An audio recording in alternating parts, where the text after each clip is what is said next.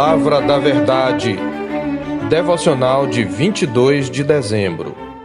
O paganismo no banco dos réus. Ora, não levou Deus em conta os tempos da ignorância. Agora, porém, notifica aos homens que todos em toda parte se arrependam. Porquanto estabeleceu um dia em que há de julgar o mundo com justiça, por meio de um varão que destinou e acreditou diante de todos, ressuscitando-o dentre os mortos. Atos 17, 30 e 31. Enquanto aguardava Silas e Timóteo em Atenas, Paulo se revoltou diante da gritante idolatria da cidade, testificada pelos inúmeros monumentos e templos dedicados aos deuses. Sua indignação o motiva a fazer o que todo crente deveria no combate ao paganismo e à idolatria. Ele prega o evangelho, tanto nas sinagogas como na praça aos gregos. Na reação dos ouvintes de Paulo, vemos a dupla face da ignorância espiritual típica do paganismo. De um lado, temos um desprezo snob. Que quer dizer esse tagarela? Perguntam alguns. Talvez os da classe mais intelectual. Do outro lado, temos a distorção da mensagem. Parece pregador de estranhos deuses, comentam outros. No verso 18. Sendo ressurreição uma palavra feminina, eles concluíram tratar-se de uma deusa. É provável que pensassem ser Anastasis, a palavra grega para ressurreição, a esposa de Jesus. Eles interpretam o que Paulo fala a partir do seu próprio referencial idólatra. Os filósofos que debatiam com o apóstolo eram de escolas antagônicas, no verso 18. Os epicureus eram materialistas e hedonistas, isto é, sua ênfase era no prazer como valor maior. Eles argumentavam que a realidade era puramente material e que a verdadeira vida consistia em libertar-se da crença nos deuses, mesmo os deuses gregos, da vida por vir e do medo da morte, procurar contentamento, satisfação e prazer ou felicidade, evitando tanto quanto possível a dor e o desconforto.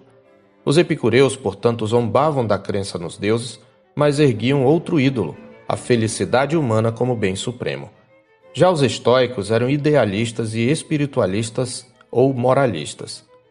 Ao contrário do epicurismo, eles criam numa realidade divina. Para eles, o universo físico era sustentado por uma força racional invisível, conhecida por eles como Logos, que conecta o divino com o material. Esse Logos era um conceito diferente do Logos joanino, traduzido em nossa Bíblia por Verbo, em João 1, pois enquanto este era um ser pessoal, a segunda pessoa da Trindade, Deus, o Filho, o Logos do estoicismo era um princípio impessoal, uma espécie de lei que sustenta todas as coisas. Além disso, Cristo, o Logos do Evangelho de João, era o Criador, distinto e acima de sua criação, enquanto o Logos estoico era parte da realidade criada. Portanto, mesmo que o estoicismo fosse voltado para as coisas da alma, era um sistema de pensamento essencialmente panteísta. Eticamente, os estoicos tentaram viver de acordo com as leis naturais que eles observaram e sistematizaram para construir uma proposta de moralidade Portanto, criam que o homem era capaz de cumprir essas leis. Ambas as escolas colocam a fé cristã no banco dos réus, nos versos 19 a 21. Eles levam Paulo para o Areópago para ouvir melhor o que ele tinha a dizer. A cena descreve uma experiência real, mas é pintada por Lucas de maneira a transmitir a ideia de um julgamento. A curiosidade do povo quanto à pregação de Paulo tinha como motivação não a verdade, mas apenas ouvir as últimas novidades, como diz o verso 21. Os atenienses gabavam-se de sua sabedoria. Ironicamente, porém, a ignorância e a idolatria deles agora estão no tribunal do Evangelho de Cristo.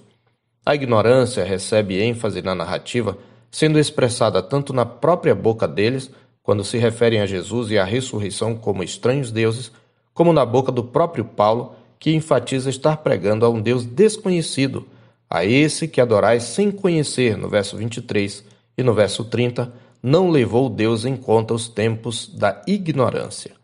Um altar no panteão dedicado a um Deus desconhecido é a própria ignorância confessada. Paulo usa a religiosidade deles como ponto de contato e começa com o que parece ser um elogio. Em tudo vos vejo acentuadamente religiosos. Mas logo em seguida observa: esse que adorais sem conhecer, e então passa a ensinar acerca do caráter e das obras de Deus. Em sua pregação, ele destaca cinco atributos do Deus cristão. Em primeiro lugar, Paulo afirma que ele é o Criador soberano. Como Criador, ele é distinto da criação, uma ideia contrária tanto ao pensamento dos estoicos como ao dos epicureus, pois estes negavam o Criador, enquanto aqueles confundiam o Criador com a criação. Paulo utiliza como base de sua argumentação a revelação geral, pois ela manifesta a glória de Deus, sendo a base para a condição indesculpável dos homens que detêm a verdade pela injustiça, como ele mais tarde dirá em Romanos 1,18.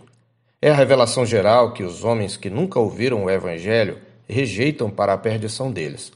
Paulo traz à tona a revelação natural, ressaltando que até mesmo alguns dos poetas e profetas pagãos tinham reconhecido ainda que tateando essa existência e caráter divinos. Ele fala isso no verso 27.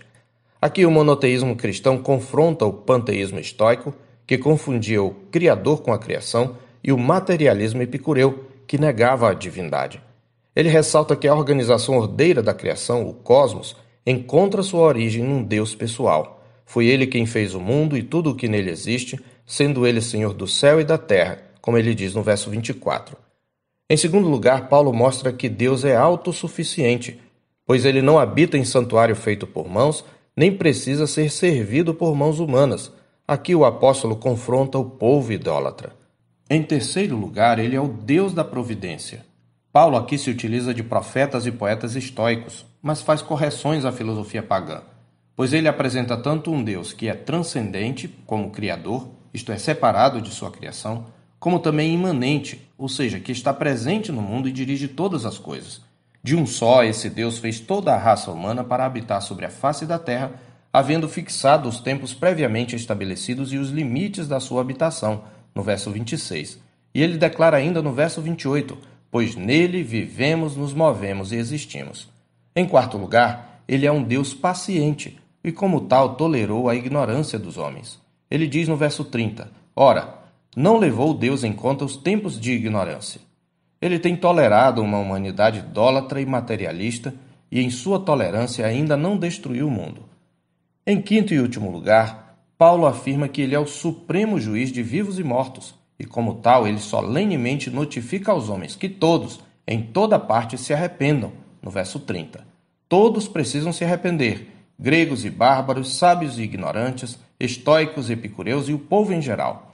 Paulo conclui advertindo que o agente do juízo divino, Cristo, teve sua idoneidade vindicada em sua ressurreição, porquanto estabeleceu um dia em que há de julgar o mundo com justiça por meio de um varão que destinou e acreditou diante de todos, ressuscitando-o dentre os mortos, diz ele no verso 31.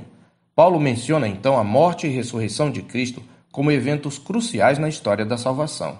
A ressurreição era contraditória tanto à ideia epicurista da morte, que punha fim a toda a existência, como a ideia estoica de união com o divino e desprendimento da matéria. Conforme os versos 32 a 34, uns zombam do evangelho, outros creem. A pregação de Paulo não obteve resultados muito animadores de conversão, mas ele foi fiel à verdade. Isso para nós traz importantes lições para nós cristãos.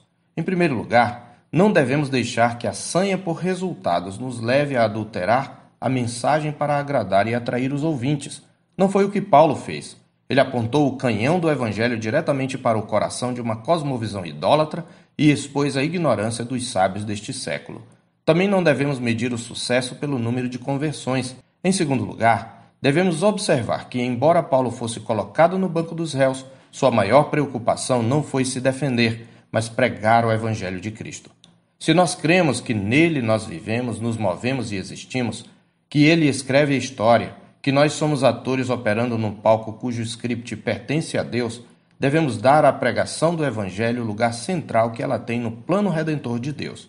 Se cremos que nele nós vivemos, não nos desesperaremos com reviravoltas geopolíticas a tal ponto de nos afastar da mensagem central da fé cristã e da Igreja, que é o Evangelho de Cristo. Quando a Escritura nos exorta a estar sempre prontos a responder à razão da esperança que há em nós ela pressupõe que os ímpios estranharão não apenas nosso comportamento, mas também nosso discurso. Se nós pregarmos o Evangelho fielmente, nossa mensagem será submetida a julgamento. Mas seja no caso de sermos esnobados e desprezados, seja no caso de sermos mal interpretados, longe de nos levar a abandonar o testemunho, isso deve nos motivar a intensificá-lo e aprofundá-lo. Eu sou o pastor Marcos Augusto, pastor da Terceira Igreja Presbiteriana de Boa Vista, em Roraima. Tenha um bom dia na paz do Senhor Jesus.